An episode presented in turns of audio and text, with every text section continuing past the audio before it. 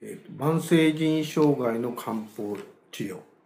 え今回からしばらく慢性の腎機能の障害の話をいたします。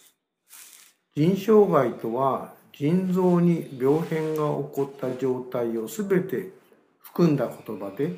腎不全と呼ぶ方が一般的かもしれません。腎不全とは腎臓の血流障害から子宮体を中心とした腎臓の機能単位であるネフロンの減少あるいは尿路の閉塞などにより腎臓の働きである窒素代謝水や電解質の排泄が正常にできなくなった状態を言います。経過や発症の緩急によって急性と慢性に分類されます。腎不全の初期段階、腎機能が70%以上保たされている段階では、病人は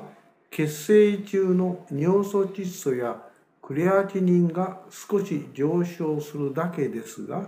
次第に尿量が減少。血中のクレアチニン値が上昇血中カリウムの上昇などから尿毒症に移行します。漢方治療の対象になる腎不全は主に腎機能が正常の30%以上保たれている初期の段階の腎不全です。漢方でいう腎は肝、心、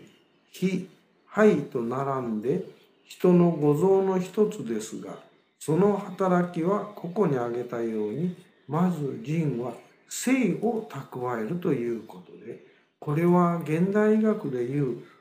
ホルモンつまり内分泌のことを指すようで特に腎は先天の本などという時はホルモン代謝の中枢と考えています。次が現代学に共通する電解質の代謝及び水分や体内で生じた老廃物の処理排泄です。ここでは腎の先天の本のに対する異常はさておいて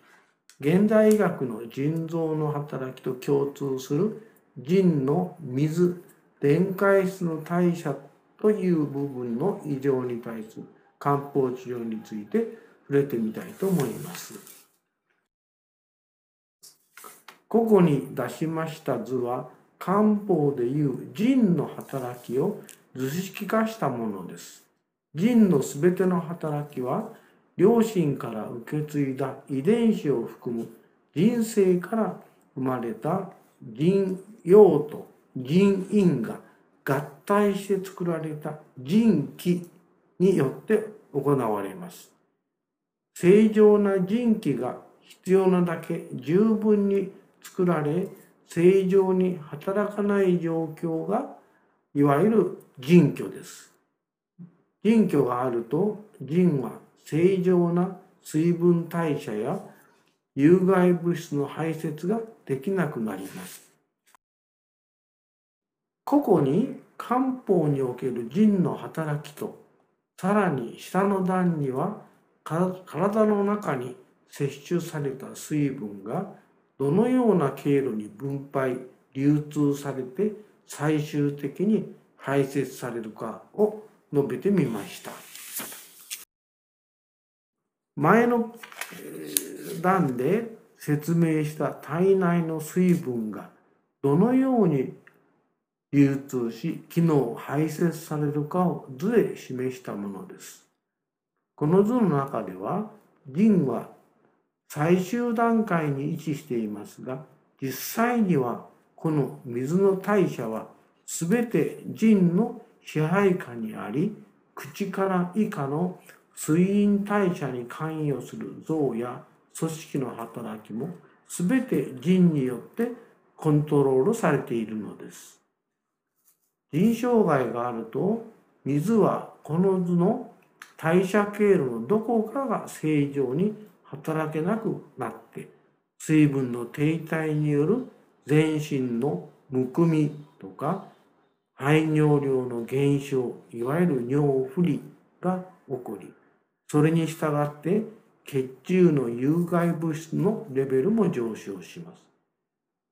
治療は水陰代謝の源であるリンを治療する場合と水分が停滞蓄積蓄積している局所の箇所を直接治療する場合とがあります。